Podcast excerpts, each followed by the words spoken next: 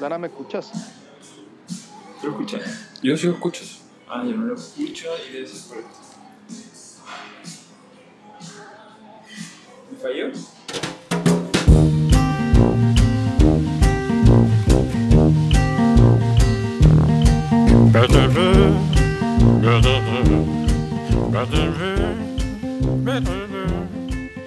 Hola, bienvenidos a un nuevo episodio de Explorabilia.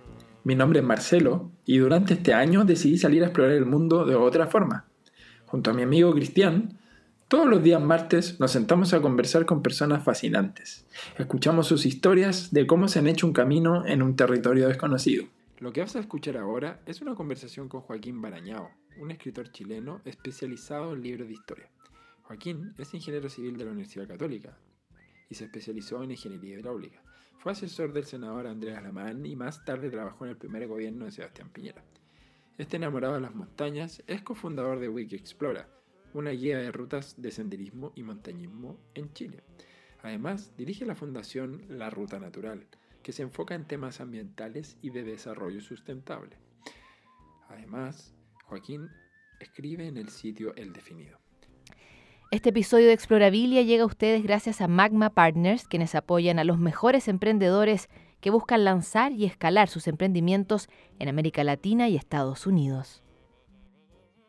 Bueno, yo me llamo Joaquín Barañao, como me presentaron, y, y soy, bueno, un ciudadano del planeta, pero también eh, ingeniero que ha renegado de su título y una persona que lleva ya 15 años dedicado a recopilar, sistematizar y, y verificar datos freak, eh, que luego eh, he ido poniendo en contexto en, formato libro. Así que eh, eso hago también, bueno, también subo, subo montañas, camino bastante y, me muevo harto por, por el globo. Así que trato de, diversificar la vida, de ciertas cosas y pasarlo bien.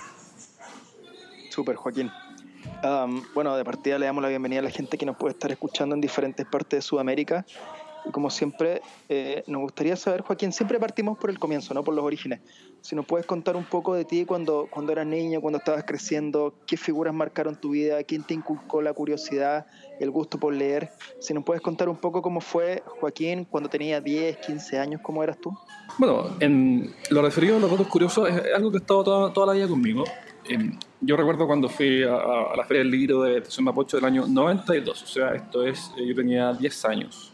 Y, y vendían ahí un, un libro Guinness, que, que, en esa época era un, un, libro de mucho más contenido, era una cosa más enciclopédica de lo que es hoy día, que es más magacinesco. Me acuerdo que valía harta plata, me acuerdo que valía 23 lucas de esa época, que plata de ahora serán cerca de no sé, 60 lucas, una cosa así. Y, y yo, bueno, le eh, imploré a mis papás que, que me lo compraran. Y, y, se la pensaron porque eran hartas lucas y todo, pero, pero al final eh, accedieron. Esto era el segundo intento ya, porque la feria del libro anterior había um, persuadido a mi abuelo de que me comprara un Guinness. Eh, pero ahí nos equivocamos y nos, me, me, compró un libro que um, yo hasta el día de hoy no entiendo bien qué es lo que era, porque era, era editorial Guinness Records, pero era algo así como el, el, el, era el almanaque, no era el compilado de records. Entonces nos habíamos gastado una fortuna y había quedado ahí en, en, en el escritorio durmiendo, acumulando polvo. Y, y, ese fue, yo diría, el, el input inicial, pero, pero incluso an antes que eso, eh, recuerdo haber ido a un paseo de, de, de biblioteca con, con, mi curso, que debe haber sido, yo creo que segundo básico, una cosa así. Y, y a ver, mis ojos se clavaron en un libro de, de datos curiosos. Y todavía me acuerdo de, uno que leí ahí, que te digo, había estado en segundo básico, y que de hecho ha hecho toda, toda la trayectoria y y ha pasado ya, y hoy día está en la web, así que me ha, es un dato que me ha acompañado por cerca de 30 años, que es el, este guardaparques de, de Virginia que se llama Roy Sullivan, que recibió 7 rayos y sobrevivió a los 7. Eh, bueno, lo que, lo que no contaban en ese libro que era para niños es que terminó suicidándose el pobre. Así que esa, esa, es la parte que estaba censurada. Pero, pero así que como te digo, es algo que, que, que me, me, ha, acompañado toda la vida. Y, y, bueno, mi cuñada me decía Tatín. Y, y, en, y, en, el curso, en mi curso de colegio, tipo primero, segundo medio, hablaban de, de, de, de los datos freaky. Y el concepto de la, la, expresión datos freaky podría haber sido datos curiosos, podría haber sido curiosidades, o podría haber sido datos rosas. Había otras alternativas para el título del proyecto. Viene de, mis compañeros de, colegio que, que me pedían datos freaky. Ah, sí, mira, qué, qué curioso. Oye, y, y, en, este, en esta trayectoria ya a los 15, 16 años en la educación media, ¿qué te lleva a estudiar ingeniería civil y hidráulica? Porque probablemente eh, pudiese haber estudiado, qué sé yo, periodismo, no sé, otra cosa. ¿Qué pasó en ese momento? ¿Cómo, cómo entraste a esta carrera? Bueno, me, pasó lo que le pasó a tanta gente, que fue, um, fue la, la, opción por defecto, estaba ciertas facilidades para las matemáticas y para la ciencia. Eh, y había que estudiar algo y la ingeniería civil en Chile tiene, tiene este carácter extraño, ¿no? De que um, se ocupa de, de, bolsillo de payaso para mucha gente que no tiene un perfil muy claro y que dice, bueno, es, hacia donde va, hacia donde van mis compañeros, es una opción natural para las personas que se han dedicado más al área, área matemática.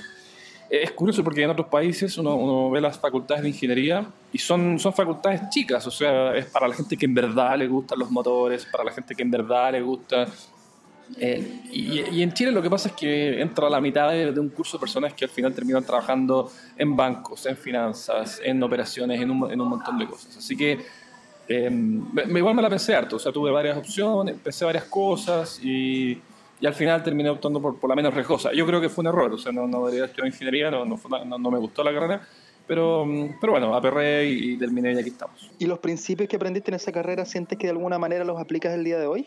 Mira, poco. A ver, de aplicación directa, cero. O sea, no hay ningún ramo que yo aplique directamente. Y, y, lo que la gente siempre te dice es, ah, no, lo que pasa es que la ingeniería te ayuda a modelar la cabeza. Te... Bueno, el problema de eso es que no hay contrafactual. O sea, porque si uno compara estudiar 6 años de ingeniería con estar 6 años jugando a Nintendo, claro, seguro que hace una diferencia. Pero es la comparación justa no es esa. La comparación justa es estudiar 6 años de ingeniería o bien. Y es el o bien es algo que yo hubiese hecho en su lugar. Entonces, por ejemplo, eh, si hubiese estudiado filosofía, bueno, ahí hay mucho rigor también en lógica, en, en bueno, en, en, retórica, en una serie de cosas. Eh, si es que yo hubiese, por ejemplo, en vez de haber estudiado en la universidad, me hubiese dedicado a emprender, eh, bueno, claro, eh, hubiese, hubiese aplicado otras partes de la cabeza y otras partes de la disciplina que es difícil saber qué es lo que hubiese ocurrido conmigo. Así que yo creo que em, yo creo que, claro, la ingeniería en algo influye, pero, pero es injusto hacer la comparación con nada. Hay que hacer la comparación con algo que podría haber sido también exigente y demandante. Eh, Joaquín, eh, pero escribir tres libros es, es emprender de, de, alguna forma, ¿o no? Sí, claro, es un tipo de emprendimiento. Y en función de eso nos decías que te gusta recorrer el mundo, caminar harto, recopilar, me imagino que, que constantemente estés recopilando, actualizando, eh, actualizando tus datos freak. Eh, en función de eso, ¿cómo administrar el tiempo? Sí, tanto es así que um, publico yo al menos un dato freak al día, salvo cuando estoy en la montaña. De hecho, publiqué un, un dato justo antes de venir. Me atrasé dos minutos en llegar porque me quedé un poco pegado en eso. Así que soy una persona bastante voraz en, en, consumo de información, estoy siempre procesando, siempre, siempre con el radar prendido para, para detectar cosas. Eh, antiguamente mis fuentes eran más diversificadas, antiguamente eran, eran, venían más de, de, de, todos lados diferentes, pero últimamente me, eh, le he dedicado bastante tiempo a, a Reddit eh, y bueno, y a los libros que, que estoy leyendo para, para, los libros que escribo. Eh, y respecto al, a la administración del tiempo, eh, bueno, yo, a ver, ese, digamos, yo soy muy celoso con, con el uso de, de mi tiempo. Eh, soy, por, por, lo tanto, muy reacio a, por ejemplo, a aceptar una pega en un lugar lejano. Bueno, yo viví algún grado de trauma porque estudiaba muy lejos, en el colegio estudiaba muy lejos de mi casa y luego la universidad me quedaba todavía más lejos. Entonces pasé mucho tiempo en transporte público. Eh, y siempre me peleé con mi mamá porque me decía, me, mi mamá se enojaba que yo no usara el auto. Y yo le decía, bueno, pero es que prefiero demorarme una hora y cuarto en metro y micro leyendo que 50 minutos en auto metido en un, en un taco endemoniado. Entonces, esa fue una pelea que duró seis años. Mi mamá nunca, eh, nunca se, se, quedó tranquila con mi decisión. Y entonces, bueno, muy celoso siempre con el uso del tiempo. Y, y ahora vivo y, trabajo en, o sea, hago, mi vida peatonal, eh, tengo que gastar muy poco tiempo en en, bueno, en traslados y, y, en general en, cachos. O sea, yo eh, soy una persona que le importa muy poco el confort, pero que sí le importa mucho la, el, el no gastar tiempo precioso en, en, asuntos innecesarios. Entonces, entonces tengo toda mi vida organizada para, para, para, para maximizar el, uso de, mi tiempo hábil. Eh, eso no quiere decir que sea un, un, obseso que me levanta a las 6 de la mañana todos los días a trotar. De hecho, eh, soy más bien milón, me levanto tarde, eh, pero, pero lo que sí intento de que, de que ni un minuto se me, se me vaya por, por la borda sin darme cuenta. O sea, de hecho, bueno, yo les compartí a ustedes hace poco eh, una columna que escribí acerca de los podcasts, que fue una nueva capa que yo descubrí en mi vida hace, hace unos dos, tres años y que me di cuenta que me permitía llenar de manera maravillosa ciertos intersticios que, que no estaba ocupando y que para alguien con, con la voracidad de, procesar información que yo tengo resultó ser valiosa. Entonces, es, es, un horario completamente libre, no, no funciono mi vida sin despertador, sin horario, sin nada y a veces, por ejemplo, la semana pasada me fui a Perú a subir montañas y estuve 10 días desconectado. Eh, estuve ahora en invierno estuve dos meses en California y, fui a Yosemite. Y, o sea, es súper libre eh, y no tengo ningún problema en, en, si por una buena razón, en, tomarme uno, dos, tres, cinco días hábiles seguidos, no hay problema. Em, pero, pero, tratando de, aprovechar cada minuto. Y, bueno, el dato freak de la página web lo publico normalmente después de almuerzo, ese, ese es el, el ritual. Em, y el resto del día en general más bien dedicado a, a, los libros y a otras cosas también. Ya tenemos casi como 20 entrevistas en el cuerpo y empiezan a aparecer ciertos rasgos con las personas con las cuales conversamos, como por ejemplo uh, una, eh, esta, esta, este foco con manejar tu tiempo, que, que, que, tú lo cuentas ahora, ayer o hace unos días conversamos con, con Matías Leiva, hemos conversado con con Cecilia Lago, una periodista deportiva, con Lucas Recaldo, un emprendedor argentino, y todos son muy celosos con su tiempo. Ese es un rasgo. Y el otro rasgo que me gusta de ti, que me llama la atención, que brevemente lo mencionaste al comienzo, es que te mueves en tres eh, o en diferentes áreas distintas. Por un lado está la, parte de los senderismos de la montaña, está tu vida como escritor, tuviste una vida como, empleado público, que después te vamos a preguntar sobre eso, y tienes, como, una vía o una, carretera de, de recopilador de estos datos freaks y, hemos conversado con muchas personas que también tienen dos o tres carreras, si se quiere, paralelas exitosamente. Eh, y es súper es super importante lo que tú nos decías de la importancia de saber de decir, que, decir no para, para, para manejar tu tiempo y moverte de manera exitosa en diferentes, em, en diferentes áreas o en diferentes como carriles de tu vida. ¿Cómo, cómo ves eso? ¿Te, ¿Fue algo que quisiste desde pequeño a lo que voy es cómo, cómo decidiste diversificarte y darle continuidad de manera paralela a diferentes intereses. ¿Fue algo que hiciste de manera consciente o fue algo que simplemente se dio en tu vida? Mira, eh, principalmente se dio. Eh, no, yo creo que uno no planifica, uno no dice, a los 15 años no dice, a los 36 voy a estar en varios proyectos paralelos. Eh, la montaña siempre me ha gustado. Mi, mi, hermano mayor me llevó de bastante chico, fui bastante precoz y y bueno, lo, menciono ahí en el contexto podcast como una actividad más bien protagónica porque, porque a través de, de Wiki Explora, que es una página web donde documentamos rutas, se ha transformado en una ocupación remunerada también. O sea, hay mucha gente que hace montañismo y senderismo, pero, pero eh, lo mío se transformó en algo un poquito mayor por, por eso, porque se, se, ha formalizado como una, como una empresa que, que genera recursos y que requiere tiempo. Y, y bueno, lo, lo de los datos freak fue algo que partió porque partió accidentalmente. Yo, quería, el, interés siempre lo tuve, pero la formalización en, una página web fue porque el año 2003 yo decidí que quería aprender a hacer páginas web porque era una disciplina importante para el siglo XXI. Y, el pretexto que usé fueron los datos freak, porque dije, bueno, voy a crear algo, pero necesito, necesito algo con que llenarlo. Y, ese fue el pretexto. Bueno, estaba en ese momento programando en la página web en blog de notas, eh, completamente mal enfocado, no tenía idea que, que, en realidad lo que, lo que había que hacer era, era usar, digamos, CMS, o sea, estos, estos sistemas prefabricados de, de, contenido que no hay que programar. Y, y, también lo que me interesa en realidad es el contenido, no, no, no era la programación. Entonces, eh, así que partí de la manera más primitiva posible y hoy día ya me olvidé completamente del interés por por, por, programar páginas web. No es que no me interese programar, pero, pero claramente yo estoy demasiado atrás como para pretender ponerme al día, entonces ya no tiene mucho sentido.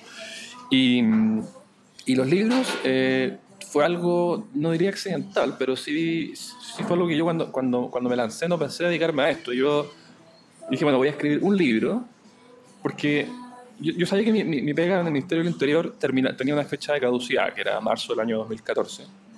Y dije, bueno, me voy a ir de viaje otra vez. Eh, había hecho viajes largos antes y me había pasado que el ser un, ser pasivo durante 16 horas al día, y con pasivo me refiero a visitar, pasear y sacar fotos, em, me había dejado, sentí que el viaje le, había faltado una pata de algo activo, algo que, yo, algo que yo hiciera, que no fuera solamente admirar, sino que fuera también crear. Entonces dije, bueno, voy a complementar este, este nuevo viaje con, eh, con la creación de, de, un libro de, de datos de historia universal.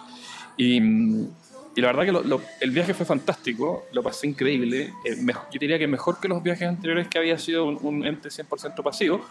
Y, y, lo pasé tan bien que dije, bueno, me voy a dedicar a esto mientras pueda. Yo sabía que era extremadamente difícil lograrlo, pero bueno, eh, soy, digamos, soy soltero, no tengo hijos, no tengo mayores necesidades de, de, plata y, llevo cuatro años y medio y hasta ahora me ha resultado. Joaquín, ¿recopilas datos freak de, de ti mismo? Bueno, en, en, mi cabeza sí, pero en, pero en la página web no hay, eh, no hay espacio para eso. La verdad que creo que mi vida es mucho menos interesante de la que, de la que uno encuentra en, en el mundo entero. O sea, cuando hay 7.400 millones de personas viviendo eh, 24 horas, eh, uno va a encontrar cosas asombrosas que, que difícilmente le ocurren a uno. Como un poco esta conversación quizás apuntada también a saber esos datos freak tuyos de, de tu camino. ¿Nos puedes contar algunos no, de tus últimos viajes? No, no, sí, datos freak personales tengo también. O sea, por ejemplo, yo, bueno, el, en febrero del año 2004 yo decidí viajar a, a Bolivia eh, disfrazado de búlgaro. Y lo que hice fue... ¿Qué es disfrazarse de búlgaro? Bueno, pegué una bandera de Bulgaria en, en la mochila y, y, desde el momento en que cruzó la frontera eh, me hice... Bueno, al principio del plan original era pretender que no hablaba castellano, entonces tratar de comunicarse en inglés, pero me di cuenta que en realidad en Bolivia no se puede viajar sin, sin castellano. Así que lo que tuve que hacer fue fingir acento. Y bueno, tenía bastante experiencia en, en, escuchar acentos de, de, extranjeros que intentaban hablar castellano. Y, y bueno, eso me permitió eh, hablar con mucha gente acerca de, de, de, los temas limítrofes y la guerra del Pacífico, sin ser yo un interlocutor chileno. Entonces me permitía tener cierta, cierta versión eh, no filtrada de, los bolivianos. Al, hacia el final del viaje, bueno, viajé dos días con un, con un chileno, que tampoco le conté de todo esto, que era una persona que estaba exiliada en Hamburgo. Y, y fue gracioso porque él me explicaba cómo había sido el proceso de la dictadura en Chile. Eh, como si yo no supiera nada. Entonces yo lo escuchaba, exageraba las cifras, por supuesto, decía que, que habían 30.000 muertos, el informe Rétito habla de algo más de 3.100. Y, y, y toda esta conversación continuó cuando estábamos haciendo el cruce fronterizo de Bolivia hacia Argentina. Y, y en eso me, me piden mi, por supuesto me piden mi, mi, mi pasaporte y, yo, bueno, lo, lo, entrego eh, procurando que él no se dé cuenta porque, oye, lleva dos años mintiendo, o sea, dos días mintiéndome y, y, lo entregué sin problema, pero cuando me lo fueron a devolver, el tipo lo levantó y dijo, ¿de quién es este pasaporte? Y um, tuve que hacer como en las películas, le dije, le dije a este chileno, oh, mire, ¿qué es eso que está allá? Y dio vuelta la cabeza y agarré, agarré el pasaporte. Así que ese fue un viaje bastante peculiar. Vamos a hacer, vamos a hacer un salto en el tiempo, porque hay una parte que queremos uh, tocar. Vimos la parte de la, de la juventud, del colegio, tocamos brevemente la universidad. Corrígeme si estoy equivocado, pero hablemos un poco del único momento donde fuiste empleado ¿Cómo fue trabajar eh, en el servicio público? ¿Cómo fue la experiencia y qué cosas sacaste limpio? ¿Es la única vez en la cual has estado, has estado empleado propiamente tal? Bueno, en realidad son, son mira, yo egresé de ingeniería y, y, y, bueno, me empleé de inmediato como asesor de, de Andrés Alamán, que era el senador, de, y, y, sobre todo porque él estaba en la Comisión de Medio Ambiente del Senado. Yo eh, tengo y sobre todo más en esa época sensibilidad por los temas ambientales y era el área de, de la ingeniería que más me interesaba. Entonces eso fue tres años y medio, después eh, terminé, me fui 16 meses de viaje, volví y ahí trabajé en, en, presidencia muy brevemente y después en el Ministerio del Interior. Entonces en realidad fueron, fueron dos bloques, eh, pero ambos, como bien dices, de, en, el, en, en, el sector público, en el Poder Legislativo y después en el Poder Ejecutivo. Y, y la verdad que fueron, fueron buenas experiencias. Eh, y bueno, a, aprendí. Eh, y o sea, el, el, con Andrea Lamán terminamos bueno, bastante amigos. Una, una, la verdad que fue fantástico tra trabajar, trabajar para él. Eh, y, y, trabajar en el Congreso en general, yo, yo diría que es un, es, un lugar, es un lugar interesante, se toman decisiones importantes. Y, y, y, bueno, tuve algún grado de, de, de, fortuna porque me tocaron dos discusiones importantes en, en, la comisión de, en la Comisión de Medio Ambiente. La ley de bosque nativo, que llevaba muchos años, eh, y finalmente salió cuando yo estaba, cuando yo estaba ahí, digamos, cuando, bueno, digo, cuando yo era eh, el último eslabón de la cadena alimenticia ahí dando vueltas por la comisión, por supuesto, no se crea que yo era alguien muy importante. Y, y luego me tocó también la ley que creó el Ministerio del Medio Ambiente, que también se terminó de promulgar mientras eh, yo pululaba por esa comisión. Y, y bueno, en interior, presencia fue muy breve, pero interior me tocó mi pega principal era la redacción del proyecto de ley de migraciones, eh, que es el mismo proyecto que se retomó la tramitación ahora en, en, abril de este año. Así que me tocó ser el coordinador de, ese proyecto, entonces, bueno, había varias personas eh, a quienes había que, bueno, que reunir y, cuyas opiniones era necesario consensuar para generar un, un, texto que se presentara. Eh, fue, una, fue una buena experiencia también, fue, fue bastante intensa, sí, o sea, era era un horario eh, algo largo, era, era, exigente y sometido a, mucha, a mucha presión. Em, y, bueno, y ahora que tengo horario libre y, vacaciones, eh, no diré indefinidas, pero diré a mi discreción, eh, lo disfruto tanto que a veces pienso que me costaría volver a, me costaría mucho volver al, al esquema formal de horario de vacaciones limitadas. Joaquín, corrígeme si estoy equivocado eres autor autopublicado y das un salto a Amazon. ¿Cómo fue eso? No, o sea, en realidad el auto, la autopublicación es Amazon, o sea, es el, mismo, es el mismo paso. O sea, me autopubliqué en Amazon Digital y, y, después de estar, bueno, eso fue en diciembre del 2014 y, y, yo, o sea, partí intentando en papel con editorial desde el día 1 Em, pero bueno, me tramitaron mucho tiempo para, final, en una, para finalmente decirme que no. Eh, es súper razonable que digan que no, si a casi, a casi, todo el mundo le dicen que no. Pero lo que, no, lo que yo no quizás tenía suficientemente claro es que toma, toma mucho tiempo que finalmente alguien decide, decida tomar tu libro y, y rechazártelo. Eh, y es comprensible porque leer el libro es, cuesta, toma tiempo, no es como rechazar una pintura que uno lo puede hacer en una fracción de segundo. Esto es algo alguien tiene que sentarse y después de muchas páginas decidir esto no nos sirve. Entonces, eh, dije, bueno, ¿qué hago? Porque si, si, si, inicio el proceso de cero voy a pasar mucho tiempo hasta que me vuelvan a decir que no, después otra persona que me vuelva a decir que no. Y mm, entonces dije, voy a publicar, voy a publicar en Amazon directamente, que es un proceso para el cual nadie te pregunta nada, uno lo hace directamente. Y, mm, y bueno, y voy a seguir intentándolo, pero con el libro publicado. Entonces, y eso fue lo que hice, y llegué a Planeta con el libro llevaba cinco meses en Amazon, las, eh, las evaluaciones eran buenas y eso fue algo que, que, que, favoreció la decisión de parte de ellos para, para publicarlo en papel. ¿Y cómo ha sido en Planeta? ¿Cómo ha sido tu experiencia? ¿Cómo es trabajar con una editorial? Bueno, em, tiene, a ver, trabajar con una editorial tiene la, muchas más las ventajas que las desventajas. O sea, primero que todo, uno, se dedica solamente a, escribir y a difundir lo que escribe y no tiene que gastar tiempo en, en, en, latas administrativas. O sea, uno no tiene que, por ejemplo, si uno hace autoedición, te van a llamar de, oye, te llamaron la que leo de Copiapó que se les acabó, entonces uno va a tener que ir a, Chile Express, a mandar una caja con libros, o sea, hay todo un tema logístico em, que a un escritor, o al menos a mí, no me interesa lo más mínimo, o sea, yo no quiero gastar ni un minuto en eso y olvidarme y, nada, hacer lo que uno quiere hacer, que es escribir.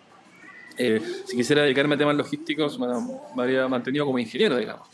Em, entonces eso, yo creo que es, lo principal, eh, uno, uno simplemente se hace lo que uno quiere hacer y no tiene que... Bueno, y, mm, luego hay algún grado de, de, poder de difusión de parte de las editoriales grandes. O sea, tienen redes sociales activas y, y, tienen buena llegada con los libreros y, y, tienen buen espacio en la vitrina. Entonces ese tipo de cuestiones, em, ese tipo de cuestiones ayuda. Y luego, bueno, hay un editor profesional que eh, que te ayuda a, mejorar el texto y eso, eso, también, eso también es valioso. Lo más valioso de todo para mí, sin embargo, y la principal razón por la cual eh, jamás eh, intentaría una autoedición, en al menos en este proyecto específico, es porque una editorial grande te permite vender afuera. Y eso, eso es crucial porque Chile, bueno, es un país mediano, pequeño y, y la única manera de vivir de los libros es vendiendo fuera. O sea, uno no puede vivir de los libros y vender solamente en este pequeño espacio de 17 millones de personas. Y, eso es algo que Planeta es una empresa española grande y, y eso es algo que, que, te, permite, te permite hacer. Así que frente a eso no, no, no, no hay nada, digamos, o sea, nada puede competir contra eso porque es la, es la opción del, del salto a la luna.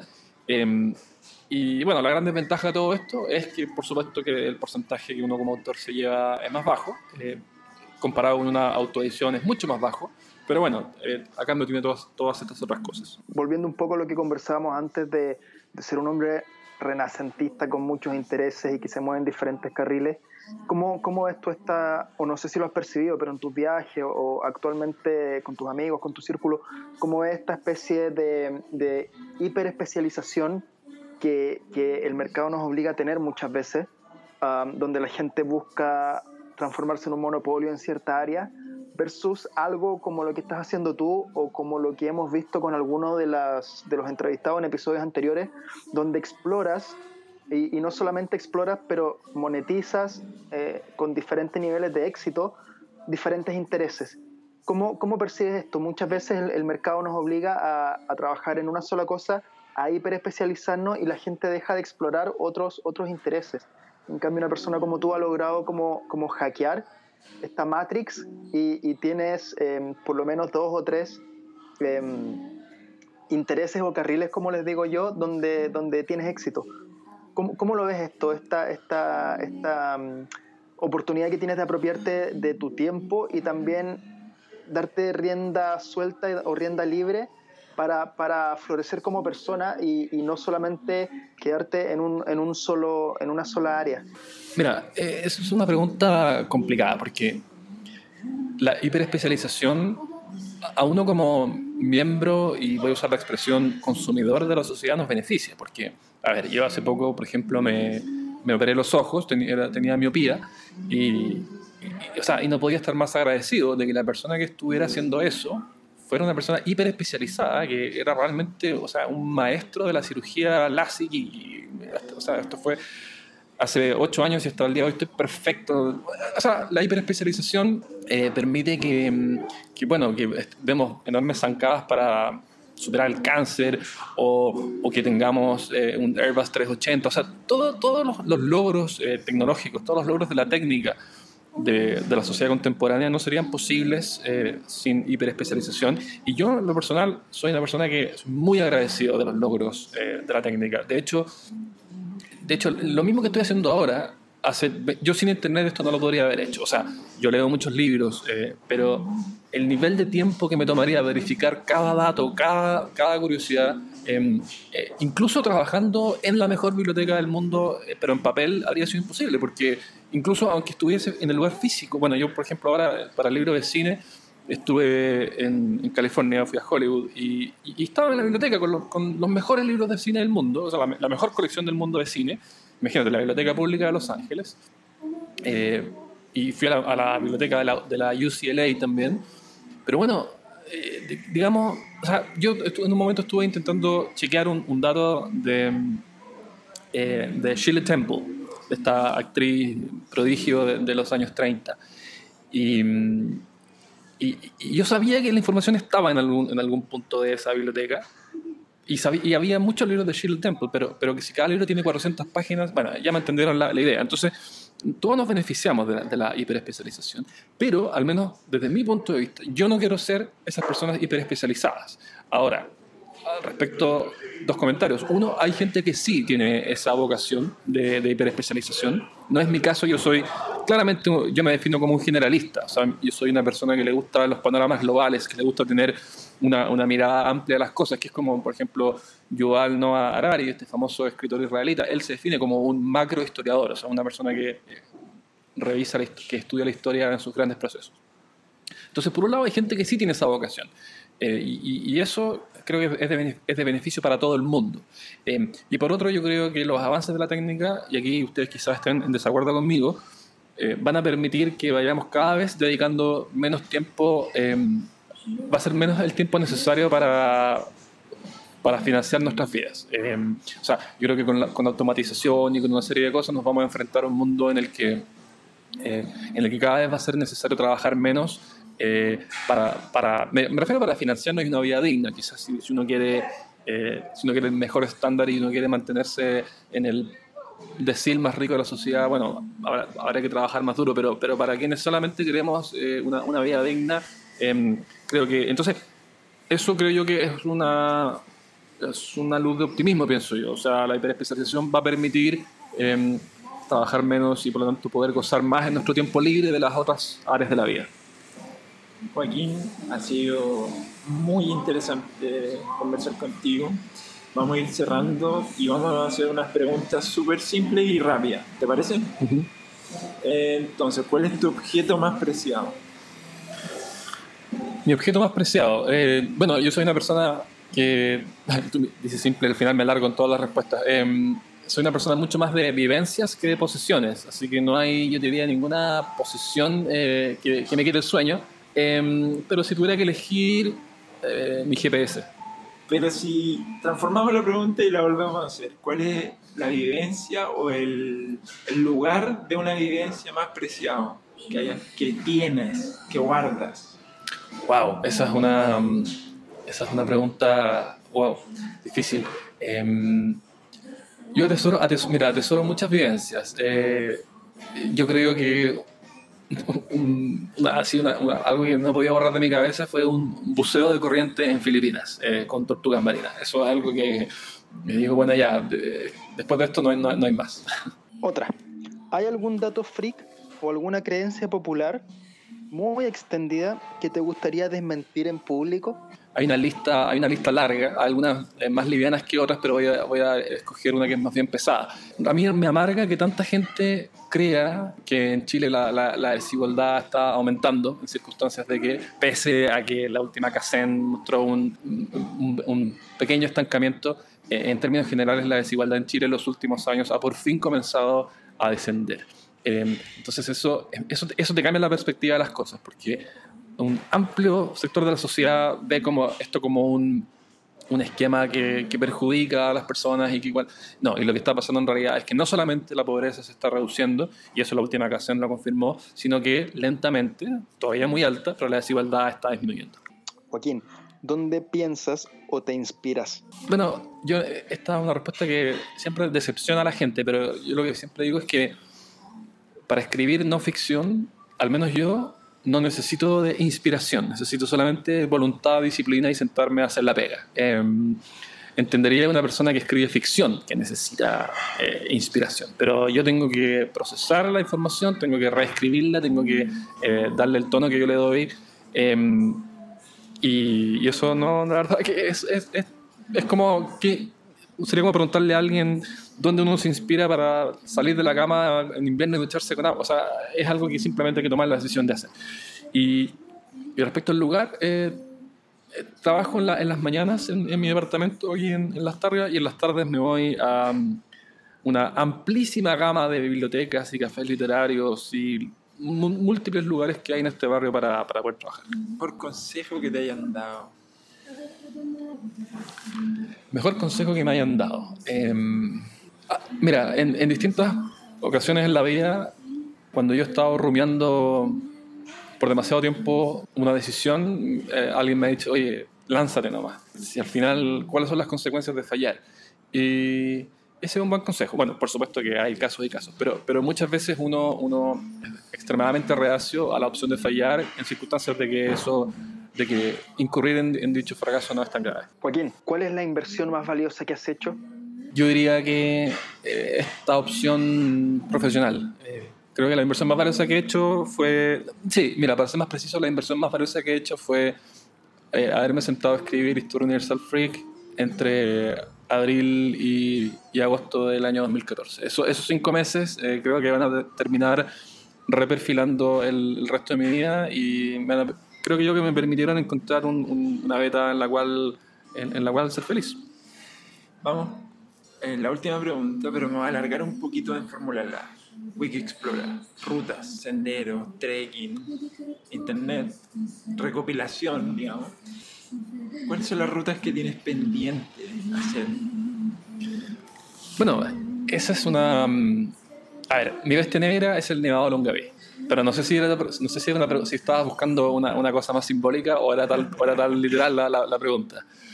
No, el Nevado Longaví hemos ido tres veces y, por distintas razones eh, no, no, hemos llegado a, la cumbre y es una montaña importante, se ve desde la Panamericana y está siempre nevada, bonita y, y es uno de los grandes eh, pecados de omisión pendiente que aún subyace en, en Wiki Joaquín, hemos llegado a la cima del episodio. Te quería agradecer por la buena onda, por la disposición, por, por la riqueza de la información que compartiste con nosotros.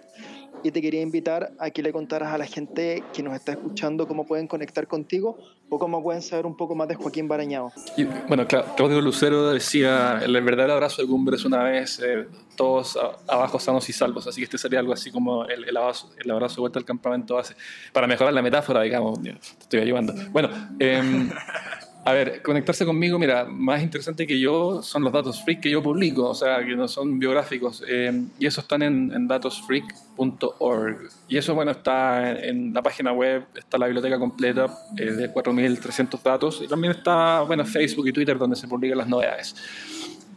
Y mm, soy, soy, relativamente activo en, Twitter, pero, pero eso creo yo que, que es, menos, es menos interesante. Me pillan como, como Joaquín Baranao. Super Joaquín, muchas gracias por tu tiempo nuevamente. Eh, gracias en nombre mío, gracias en nombre de Marcelo. Lanas, amigo mío, hemos llegado a puerto con otro capítulo.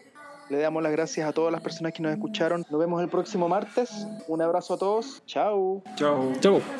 Esto fue otro episodio de Explorabilia. No olvides acompañarlos el próximo martes. Si quieres escuchar todos los episodios, visita www.explorabiliapodcast.com. Y recuerda que ahora puedes llevarlos en tu teléfono, descárgalos en Apple Podcast, Google Play Music y suscríbete o síguelos en Spotify.